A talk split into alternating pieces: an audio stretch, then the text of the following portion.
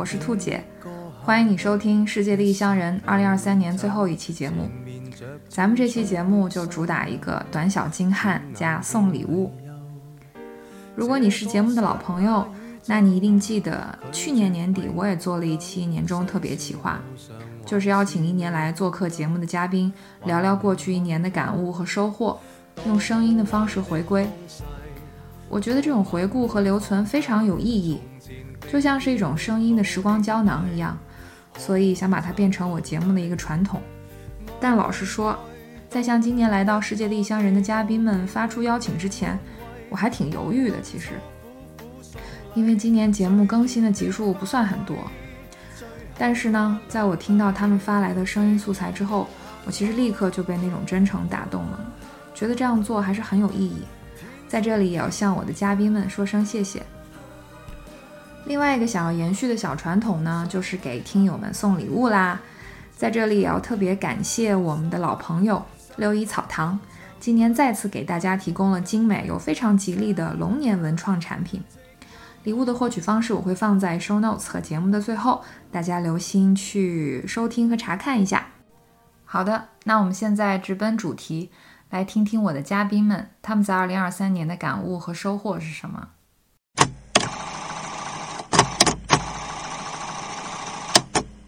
Hello，大家好，我是人是铁饭是钢的 Y Y。曾经呢，在《世界的异乡人》二零二三年的第一期节目里出现过。那一眨眼，我们已经到了二零二三年的最后一期节目了，所以必须要感慨一下，一年的时间真的好快。和年初的我们相比，年尾的我们又更加脚踏实地了，毕竟多了一年的阅历嘛。那当兔姐发出这样一期邀请之后呢，我想了很久，就是今年究竟有什么值得说的感受、收获，或者是什么难忘的瞬间？但是啊，我迟迟不能做决定。之所以这么纠结呢，是因为我想避开一个话题，就是今年我成为了一位妈妈。我之所以想逃避这个话题呢，就是我还不太能够接受把妈妈作为自我定义的一个关键词。我的脑海里呢，总是会冒出一些对抗的声音，比如说，哦，我又不只是做了妈妈，我同时还是一位有着高工作强度的职场人。我呢，在做一档和食物有关的播客，我同时还做很多其他的事情。那为什么要在回看这一年的时候，一定要从妈妈这样一个角度出发呢？不过你也可以想象啊。那在今年的大部分时间里呢，我都是在学习和孕期的各种不舒适相处。年底呢，就在学习怎么照顾一个新的生命，以及怎么重新争取对生活的控制感。所以，好像逃避这件事情来回看这一年，有一点不太恰当。那当了妈妈之后，我对于女性在这个社会中的不容易有了更进一步的感触。我们从怀孕到生产所需要面临的生理和心理的挑战是巨大的，也是没有经历过的人基本无法想象的。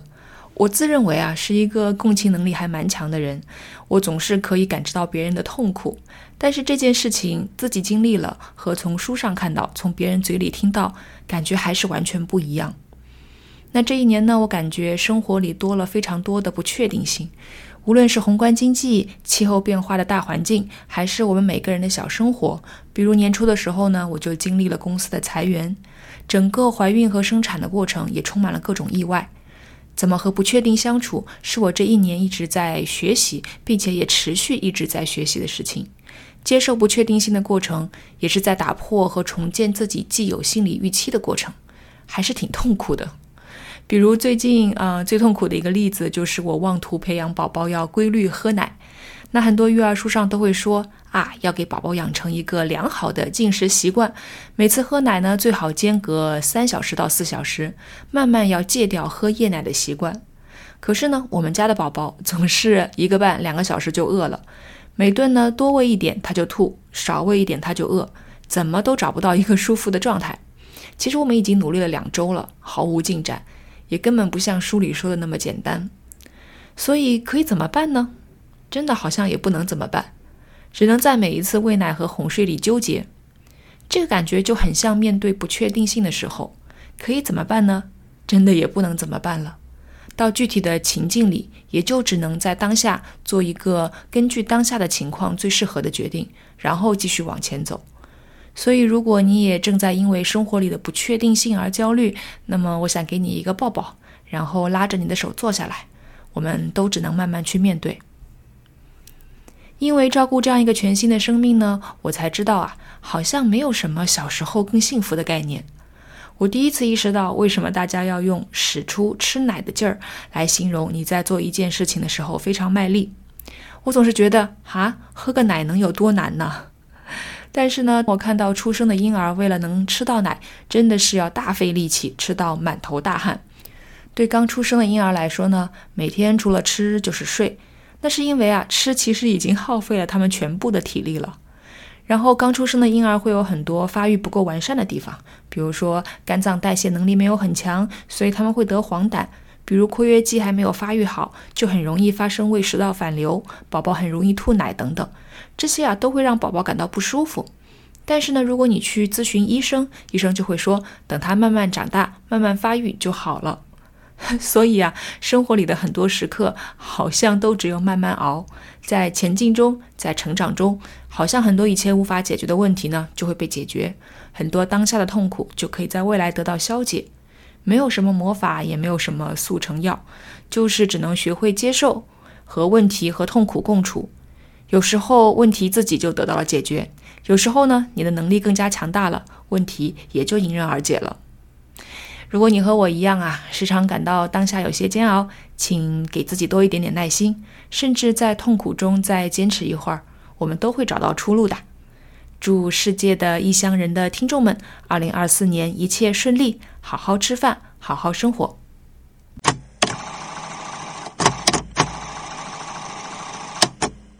欧啦欧啦！世界的异乡人的听友们，你们好啊！我是杨，我是壮游者的主播，也曾经在《世界的异乡人》里边串过台，当然兔姐也来我的节目里边串过台，呵呵，都是老朋友了。那这次兔姐告诉我说要做一个啊年度总结的节目，需要征集五到十分钟的声音素材，聊聊二零二三年的一些感受或者收获，或者是特别难忘的一个瞬间。嗯，说真的，二零二三年对我来说是一个全新的一年，是一个非常特别的一年。我不一定能说到五到十分钟啊，说到哪儿是哪儿。而且我现在录音啊，是在秘鲁的库斯科，我住在一个山上，也许你能听到外面有狗的叫声。而且这里是高原，啊我这两天也走路也喘得厉害，三千五百米了将近，所以可能啊聊的不是那么好，请大家见谅啊。嗯，那二零二三年对我来说呢，我从三月份开始就和我的女朋友贝贝，我们两个人就开启了一种全新的生活模式。上半年吧，上半年是花了一百四十二天在东南亚，就走遍了整个东南亚，除了缅甸以外。然后我们一边走一边采风，一边做节目，然后做了一个系列的节目，不是打广告啊，这是 事实。然后下半年呢，我们回到北京休息两个月，从十月开始又。啊，进入到拉丁美洲，就是从墨西哥一直往南边走，现在呢走到了秘鲁。那接下来呢还有玻利维亚、智利、阿根廷、巴西啊，还有巴拉圭、乌拉圭这些地方。呃，看签证，如果签证可以的话呢，我们就想走完。计划是到明年的四月份回去，呃，这要用五个月的时间。所以 这。啊，怎么讲呢？我们这算是旅居吗？还是旅行啊？我也说不太清楚。而且这次我是带着这个任务来的，更多的时候我像是出差，所以旅行的这种感觉相对来说淡了一些。嗯，我说一个难忘的瞬间吧，就是前一段时间啊，我在利马偶遇了阎鹤祥。阎鹤祥就是著名相声演员，德云社的演出四队的队长。也是郭德纲的弟子，他呢是一个摩托车爱好者，所以呢，他几个月前是完成了从北极圈一直往下面骑，沿着泛美公路一直骑到了啊巴拿马城，回去休息一段时间又回来，然后又从啊南美洲，他这次是从基多，然后一直往下面骑，往南边骑，要一直骑到南极，这样他就能完成美洲大陆从北往南这个骑行，是非常了不起的一个壮举。嗯，我在利马市偶遇了严鹤祥，我们俩人聊了一个小时。分别的时候呢，我们就在闲聊。哎，他就问我说：“你不想家吗？”我当时回答了什么，我有点忘了，好像是说我们就俩人，也没有孩子。嗯，其实那天晚上回去已经很晚了，我想了想，心里边有一点点小小的 悲伤的感觉。嗯，我哪里有家呢？就是哪里有所谓的家呢？没有家了，现在。嗯，我感觉现在我们就是为了这趟旅行嘛，就是为了要省钱，就把呃在城里的房子退了，然后在很远的郊区租了一个房子。啊，基本上就是一个仓库，把我们的一些家当就放在那儿，然后就一直出来了。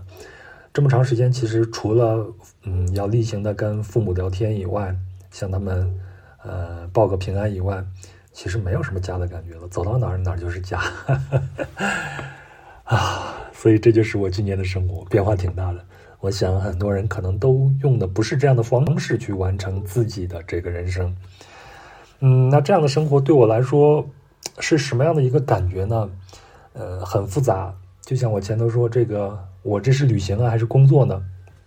它是交织在一起的。嗯，那我再说一个我比较难忘的一个瞬间吧，就是前一段时间在秘鲁之前，我是在厄瓜多尔，然后我去的一次加拉帕戈斯群岛。那我们住的是圣克鲁斯岛啊，圣克鲁斯岛上有独一无二的这个巨龟，也就是陆龟，也有人叫它象龟。对吗？如果你对这种自然科学比较感兴趣的话，应该看过大卫·爱登堡爵士做的很多的这种纪录片里边都出现过它。那也就是我去呃圣克鲁斯岛上的时候呢，我要做一些资料，就看又看了一次这个纪录片，然后就看见这个大卫·爱登堡爵士，当时他已经是八十多岁了，然后他就跟在一个啊著名的陆龟叫做孤独的乔治，他是世界上最后一只平塔岛的。陆龟，但是它也已经啊去世了，是在二零一六年去世的吧？那它去世以后，那这个品种就算是啊灭绝了。当时呢，爱德堡爵士就跟在这个陆龟的后头，一边走一边开自己的玩笑，说：“哎，你看这个陆这个陆龟也一百多岁了，然后它的关节咔咔响，其实我也能听见我的关节也是在咔咔响的。”我看到这个镜头的时候，特别的有触动。因为我就突然想到了大卫·爱登堡爵士，因为我看过他以前的纪录片嘛。那他最早的时候在婆罗洲的时候，可能二三十岁，是一个风流倜傥的一个年轻人，非常的帅气，个子也高。那现在出现在屏幕上的他是一个八十多岁的老头，头发都已经那么稀疏了，全是白的，走路那么缓慢。但是他这一生，一直是在追寻着自己的爱好去度过的，一直到八十多岁，他还到。加拉帕克斯群岛上去做节目，还跟着陆龟一点一点的慢慢的往前走。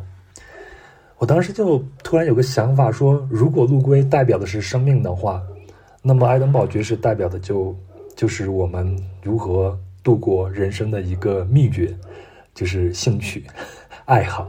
你只要带着你的爱好一直往前走，这样就能比较自洽的度过自己的一生。哎，我不知道说这个。是不是有点太虚了？呃，我也希望我的这这些心境您也能感同感同身受吧。所以我就想像那些啊单纯的那些动物一样，像傻子一样活着，把我自己有限的这种生命都用在感兴趣的事儿上。如果这样想的话，那我现在的这种所谓的没有家的这种生活，那我也能接受了。啊，至于未来会怎么样，我也不知道，也不去想它了。不是有那句话吗？把握好现在。那我现在就是这样的一种想法。嗯，我想这个世界上有很多人都有自己各种不同的这种生活方式吧，包括那么多的世界的异乡人，对吗？大家都有自己不同的选择。我只是选择用这样的方式。那唯一的一个祝愿就是希望大家都能在啊自己喜欢的这种生活方式里边啊一点一点的、慢慢的、尽量多的去看这个世界。啊，踏踏实实的走下去，就这样，啊，非常感谢兔姐的邀请，也希望啊，世界的异乡人在二零二四年有更多的好节目来回馈我们这些听友。好，再见，拜拜，Adios，ciao，这都是呃西班牙语，我到这边才学的。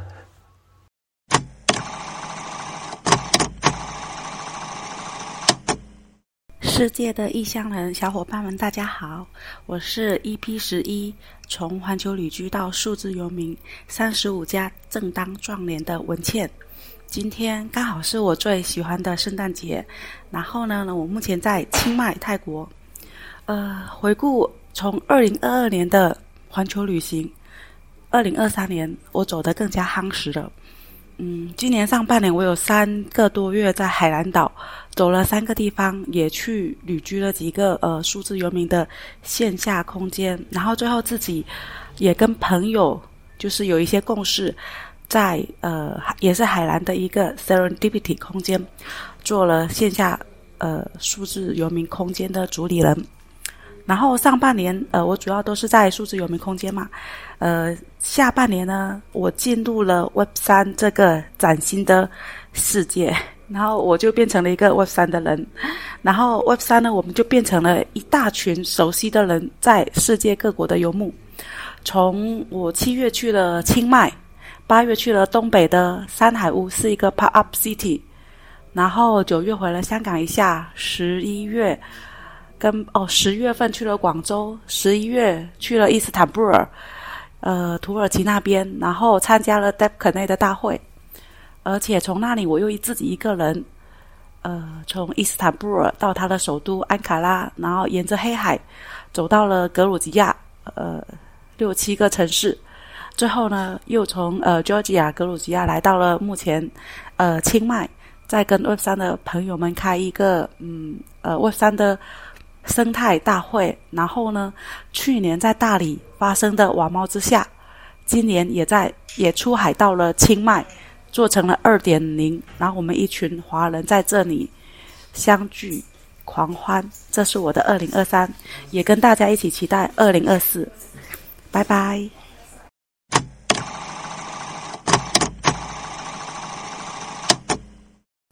Hello，大家好，我是丁丁章，很高兴来到兔姐的节目。每到年末的时候，大家都会生出一种感叹，说时间过得真快。后来我研究了一下这个事情，为什么人类在小的时候会觉得时间过得慢，长大了过得快呢？有一种说法是说，呃，因为每一年在你的人生的总长度当中占比是随着你的年龄的增加而逐渐变小的。比如说你三岁，那你的一年就是你人生的三分之一；你三十岁呢，你的一年就是你人生的三十分之一。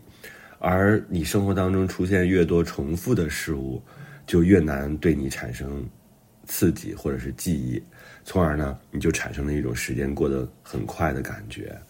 前两天有一个朋友，他每到过年的时候都会给我寄新年的福袋，他追加了一个问题，他问我说：“你二零二三年过得好不好？”就像收到了兔姐的邀请一样，来录制这种年终的特辑，这确实是一个需要想一想才能给出的答案。嗯，后来我想了一下，我的答案是二零二三，我过得挺好的。嗯，我发现自己是一个容易快乐的人，而容易快乐确实很像一种天分，而我恰好就能把这个天分运用的比较好。二零二三年呢，对我来讲是。重新找到个人自由节奏的一年，我依然保持着那种边创作边玩耍的那种心态，有一点认真，也有一点松弛。去年年末的时候，我出了我的新书《我不能放下的一切》。嗯，上半年完成了综艺节目的录制，下半年完成了剧本的几次大的调整。前两天终于把这个完整的热气腾腾的电影剧本给交稿了。如果论工作结果的话，我觉得二零二三是有成绩的一年。但是对我来讲，最重要的是在这样的工作和生活当中，我自己学会了和自己相处，啊，学会了不为难自己，并且，嗯，真的知道了什么是放松。二零二三年，我觉得放松对我来讲是一门功课。放松不是不工作，放松也不是躺着不动。放松是可以在平常的日子里休息而不感到愧疚。嗯，有一次突然间北京下了挺大的雪，然后当时我正在改我的剧本，我看着外面的雪，然后再看看剧本，后来我做了一个决定，我说今天就不写了，就好好的感受这个下雪天带来的那种细节那些感受。然后当天还做了一个特别好吃的泡菜牛肉锅。对我来讲，那就是二零二三年给我印象非常深刻的一天。在那一天，我做了一个就是看起来很普通，但其实来说对我来讲啊很重要的这种选择，就是我再也不会因为那种所谓的有价值，呃，比如说我一天没有做任何一件有价值的事情，我就会觉得慌张。但从那天开始，我觉得我不会再有这样的感受了。二零二三年整体来讲，我觉得我是带引号的在浪费掉自己的时间，因为。就是因为这样，所以反而会知道说，哎，什么是珍惜时间，什么是专注的工作。玩的时候玩，学的时候学，然后懒的时候就懒。二零二三年，我也不再 PUA 自己，然后也不评判自己了。我觉得很多人，嗯，会说，哎呀，人活着不是为了工作的。但我想，人活着也不是纯为了开心。嗯，所以找到那个平衡，然后打造自己的那个节奏，特别的重要。所以我今天特别想跟大家在这里讲，就是要适当的放过自己，停止内耗，嗯，学着放松。而且，当你真正放松之后，你会发现说，你有时间和精力去观察生活了，你会创造出非常多生活的细节，创造出很多新的记忆。这样的话呢，你的这一年这个存在感就会强一些。就不会再有那种“哎呀，我好像过了一年什么都没有干”这种感觉。嗯，另外呢，就是我还想跟大家分享的，就是二零二三年我一直都在找一种仪式感，就是很多事情都需要，嗯，就像铆定一个，嗯，时间一样，你要用一些事情把它串联起来。就在刚才，我贴了那种就是可以吸在玻璃上的那种材质。嗯，上面写着 “Hello 二零二四”，就贴上去的那一瞬间，我觉得好像完成了一次告别一样，或者是说我已经做好了准备迎接二零二四年。啊，现在阳光特别好，然后阳光打在那个我贴好的那个彩纸上，感觉二零二四年就这样扑面而来了，而我已经做好了准备。所以仪式感很奇妙，嗯，对于。很多一个人生活的人来说，好像仪式感有的时候显得有点多余或者浪费。但是我觉得生活的细节就是自己给自己的。如果你不再敷衍的对待自己的时候，我觉得生活大概率也不会敷衍的对待你，你会得到非常多新的收获。所以今天在二零二三年即将结束的时候，特别认真的跟大家说新年快乐，也希望大家在二零二四年平静且坚定。然后坚定中得偿所愿，祝大家新年快乐！我是丁丁张。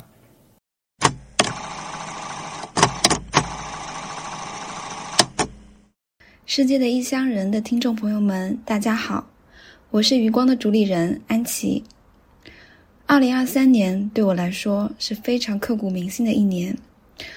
如果用一个词来做年终总结，那就是“复归平正”，意思就是。重新回到起点，回到平稳方正的状态。无论此前是多么的激流勇进、放肆放纵，尽情的享受过世界，做任何想做的事，现在起就要像写毛笔字收笔一样，干脆利落。用我的老师的话来说，就是要像折断竹片般斩钉截铁，以平和之心。来面对未来可能很长一段时间都要坐冷板凳的状态，但我依然对未来充满希望，因为不管是昂扬的状态也好，平静的状态也好，其实都是人生常态。希望你也是拥有清冽的内在和平静的心态。二零二四年，我们一起加油。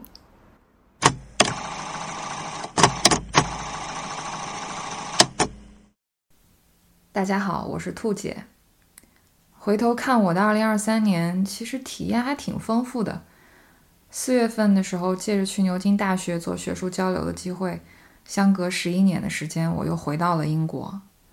然后夏天回国见到了家人，十二月份的时候又去塞浦路斯开会，见到了我这个研究领域里面的很多大牛。但是整体上来讲，我总觉得这一年很疲惫。是能量偏低的一年。所以我的收获是什么呢？我的第一个收获就是内耗太严重的时候可以去算命。我今年上半年有一段时间内耗很严重，一开始是影响心情，到后面开始影响我的睡眠跟食欲，因为我实在不想被这个问题反反复复的困扰，而且发现即便是倾诉，好像也没有太大的效果，然后我就决定去相信玄学，去找人算了个命。算完之后，真的很大程度上缓解了我的内耗。因为知道那种比较坏的可能性大概率不会发生，就像你看到了答案，你相信了这个答案，倒推回来发现自己有了方向，不用总是被困在情绪里了。挺好笑的是什么呢？那段时间刚好是在流行一个美剧，叫做《怒呛人生》，里面有一句非常出圈的台词，大意就是西方的心理治疗对东方思维不起作用。我感觉我的经历好像还印证了这句话。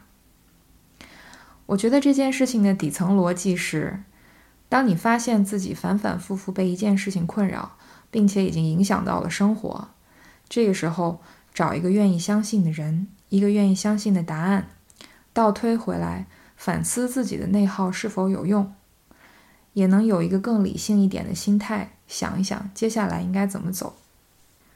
我今年的第二个收获呢是双肩包，不开玩笑的，双肩包是今年对我的身体来说非常重要的一个选择。为什么这么说呢？因为我自从生孩子之后，就常年是受这个腰痛的困扰，就是我的腰很脆弱，就是没有办法，嗯，弯很久。然后如果说是我走的路过多，或者说是我站的时间稍微长一点，我的腰就会开始疼。那虽然说也做过一些按摩推拿，但总是没有一个特别好的效果。今年我就遇到了一个很靠谱的理疗师，我觉得他的方法对我来讲就非常适合。就是在每次治疗开始之之前，他都会让我站在两个独立的体重秤上面，然后让我保持平衡，去看一下我左边跟右边的身体的受力是情况是一个什么样子的。然后在给我治疗的过程当中，他发现其实我的。脊柱的有一些部位的位置其实是不太对的，而且他发现我的前胸左边的这个肌肉有一些地方非常非常的紧。后面我就在想，为什么会出现这个情况呢？啊，其实是因为我长期呢都习惯用左肩去挎包，然后呢，因为我每天都要背电脑，然后还要再加上背一些资料啊、书啊，乱七八糟，所以说其实。负重的话，就是长期是用左肩来承担的，那么久而久之，它就会对你的这个身体的这个走路的这个姿势以及这个脊柱就会有一个不好的影响。后面我就开始买了一个双肩包，然后用双肩包，嗯，装东西，每次都是用双肩包，然后这个背我的电脑啊什么的。时间长了之后，我真的觉得有一个很好的改善，当然再配合这个治疗。然后我觉得这件事情其实给我的一个体会是什么呢？我觉得就是你以为是某个局部出了问题，但它其实可能是一个整体性的问题，以及不要用错误的部分方式去进行代偿。也就是说，如果你的发力位置、你的姿势不对，就会用错误的位置来进行代偿。你应该找一个专业的人，或者是找到一个正确的方法，才能去帮助你解决问题。我今年对于身体的关注跟感知，我觉得超出以往好多次，尤其是走路走的太多的时候，膝盖会有明显的不适。我觉得就像是在提醒我，我可能 OK，真的没有那么年轻了。今年的十二月份去塞浦路斯参加了一次学术会议。见到了我研究的这个 intercultural communication 这个领域里面非常非常重量级的教授们，平时都是我看他们的文章啊，看他们的书啊，这次就有机会见到真人，也请教了问题。我也是第一次去塞浦路斯，也是第一次知道塞浦路斯的首都尼科西亚是欧洲现存最后一个分裂的首都，它的北部是被土耳其占领，拿中国护照可以进入。南部，也就是塞浦路斯共和国，是被联合国承认的，入境需要申根多次签证或者是申根国的居留。那么在交界处呢，有联合国划定的缓冲区，无人居住，但有联合国官员驻守巡查。如果你想从北塞去往南塞，或者是从南塞去往北塞，你必须要通过一个 checkpoint，要拿出你的护照或者是居留卡，检测了身份之后才可以过去。隔海相望呢其实就是巴勒斯坦和以色列，从地图上看距离非常非常近。因为众所周知的原因，当时有两名以色列的学者是线上参会，而巴勒斯坦则没有任何人出席。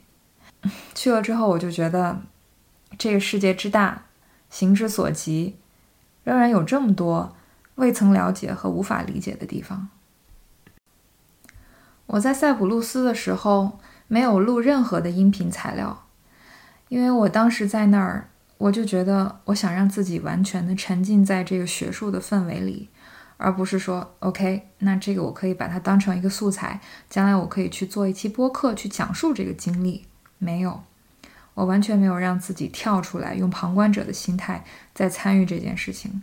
当时就想让自己完全沉浸在这次会议里面，我去学习，去请教问题，去认识别人。就是当你非常沉浸在一件事情里的时候，你是不想被别人打扰，也不希望被另外一个事情拉出来的。整个会议的行程也是安排的非常的满满当当。有一天真是夸张到从早上八点半开始，然后晚上回到酒店的时候就已经十一点多了，简直就是 学术拉练、学术军训，非常非常的疲劳，但是又觉得很有收获。所以在最后一天，所有的会议行程结束了之后，然后我回到酒店，觉得终于可以好好歇一歇，然后等着明天坐飞机回卢森堡。然后那天晚上我洗了一个澡，然后就在酒店楼下的一个一开始我以为是一个土耳其烤肉店的这么一个快餐厅，然后后面发现其实那是一家叙利亚餐厅。我每次经过的时候都能闻到特别特别诱人的食物的香味儿，以及每次看到街边总是坐满了人在这家餐厅吃饭，生意特别好。所以那天我就决定，嗯，那我在离开之前。我要尝一尝这家的食物究竟是什么味道。等了四十多分钟，我才拿到我的餐，其实是一堆 各种各样的肉啊、油炸的东西啊，总之就是碳水炸弹。但是真的很好吃，非常非常的香。我当时抱着这个碳水炸弹，我就坐在酒店的床上，用我的电脑开始看网飞。拍的 Taylor Swift 的纪录片《Miss Americana》，中文翻译成《美利坚女士》。我其实是从今年突然间好像 get 到 Taylor Swift。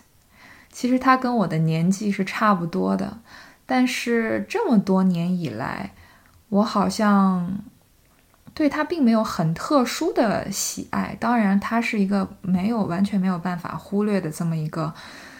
呃流行符号，他是一个可以横跨乡村音乐跟流行音乐的一个顶级的歌手，然后有全球的顶级的影响力。但是我其实是今年我才突然间 get 到达，因为今年我去看了他的 The Eras Tour 演唱会的大电影，我在电影院里面看到他一个人站在演唱会的舞台上，像一个女战士一样。就一个人仿佛也拥有那种横扫千军的能量的时候，我其实非常非常受触动，也很羡慕。我真的其实很想知道他的这个能量来源是什么。我也很希望自己能够再拥有多一点能量，因为就像之前我刚刚提到的，我觉得我的2023年是一个能量偏低的这么一年，因为看他站在演唱会上挥洒能量的样子。真的非常非常的迷人。今年一共更新了七期节目，从数量上来说其实并不多，因为赌博逐渐进入到了一个更关键的阶段，这是我的主要任务，所以这个大前提需要首先得到保证。从好的方面来讲呢，今年和两个我很喜欢的播客节目串台，和壮游者的杨和人是铁饭是钢的 Y Y，我们一起聊了聊食物跟乡愁。也是我很喜欢的一期节目。还有就是很惊喜的，我们这个节目吸引到了畅销书作家、媒体人丁丁张老师来做客，聊了聊他今年的新书《我不能放下的一切》。在和品牌合作方面做了一些新的尝试，和 Tizo 耳机以及香氛品牌余光合作了节目。我觉得也是对《世界的异乡人》这个节目的商业价值的一种肯定吧。我在最初把这档播客定位成一个访谈类的节目，但是今年我首次尝试了完全 solo 的一期声音纪录片形式的节目，就是第十四期，从牛津到伦敦，十一年后重回英国。整个准备过程工作量巨大，它和制作一期对谈节目是完全不同的逻辑。但是还比较欣慰的是，那一期的反馈跟数据还挺不错的。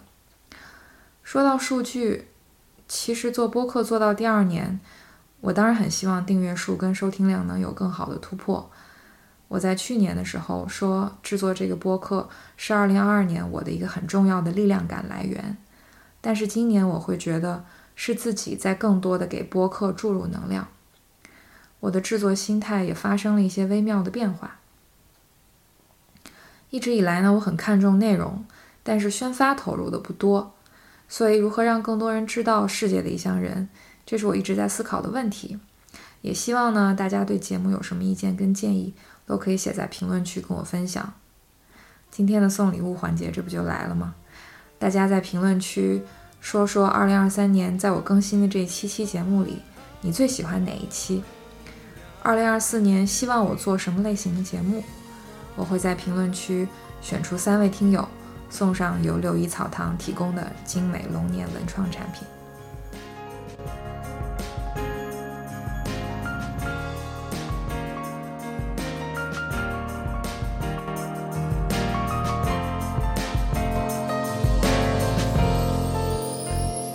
多风光的海岛，一秒变废土，在心底的。